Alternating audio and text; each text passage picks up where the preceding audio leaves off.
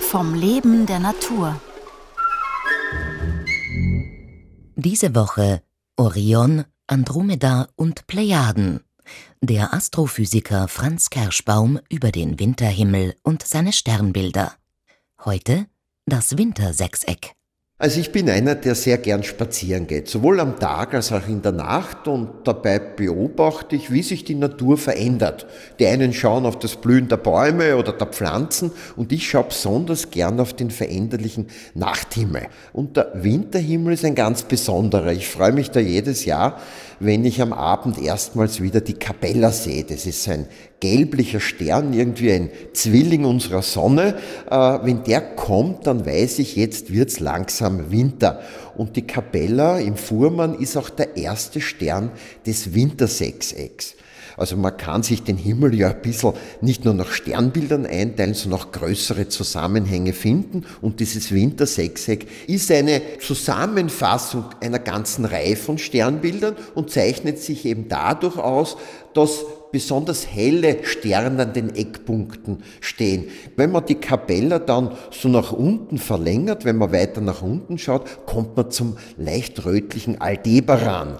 Das ist ein oranger Stern im Stier, im Stier ist auch ein Sternhaufen, die Hyaden zu sehen und in der Nähe ein viel kleinerer Sternhaufen, die Plejaden. Also auch eine besonders schöne Region am Himmel. Noch weiter unten, näher zum Horizont, kommt dann der Himmelsjäger des Orions. Und dort bildet der Stern, der im rechten Knie des Orions ist der Riegel den nächsten Eckpunkt des Wintersechsecks. Der Riegel ist ein bläulicher Stern, ein Überriese mit 50.000-facher Leuchtkraft unserer Sonne, also ein ganz, ganz leuchtkräftiger Stern, der aber 800 Lichtjahre entfernt ist und deswegen jetzt vergleichbar hell zu den anderen erscheint. Naja, und das Sechseck geht dann weiter, wenn wir uns Richtung, mehr nach Osten orientieren, Richtung Sirius, da kommen wir zum allerhellsten Stern des Himmels auch ein strahlend heller weißer Stern, der besonders schön funkelt. Warum funkelt der so schön? Weil er bei uns meistens nah am Horizont ist und die Luft bringt ihn ein bisschen zum Flimmern, zum Funkeln und das macht ihn recht beeindruckend. Er ist aber im Gegensatz zum Riegel ein wirklicher Nachbar unserer Sonne. Er ist nämlich nur 8,5 Lichtjahre von uns entfernt, also wirklich unmittelbare Nachbarschaft. Er ist viel weniger leuchtkräftig ist trotzdem am Himmel so hell, weil er eben so nahe steht. Und wenn man den Sirius, der sich im großen Hund befindet, weiter verfolgt, ein bisschen weiter nach Osten, ein bisschen wieder rauf geht, kommt man zu Prokion. Prokion im kleinen Hund ist äh, mit dem Sirius irgendwie verbunden. Sein Name Prokion heißt ja vor dem Hund und der geht vor dem Hundstern, vor dem Sirius auf.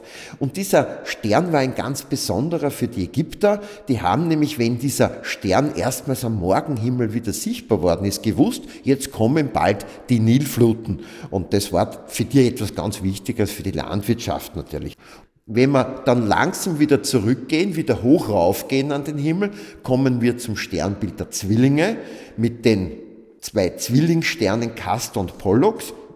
Und Pollux ist also das nächste Eck im Wintersechseck. Äh, Pollux ist ein bisschen ein oranger Stern, auch ein Riesenstern mit etwa 30-facher Leuchtkraft der Sonne. Damit hat sich das Wintersechseck irgendwie geschlossen. Wir kommen zuletzt wieder bei der Kapella an, hoch am Himmel beim Zwilling unserer Sonne. Was vielleicht interessant ist bei diesem Streifzug, dass diese Sterne, die ich besprochen habe, alle unserem Auge gleich hell erscheinen. Ich habe von Riesensternen gesprochen, die hundertfach heller sind als die Sonne und andere Sterne sind Zwillinge der Sonne, so vergleichbar hell zur Sonne. Ihre gleiche Helligkeit am Himmel kommt also nicht von ihrer intrinsischen ähnlichen Helligkeit, sondern von der unterschiedlichen Entfernung. Ein Zwergstern, der ganz nah ist, kann damit ganz ähnlich hell sein wie ein Riesenstern in riesiger Entfernung. Morgen um 5.09 Uhr ein auffälliger Sternhaufen.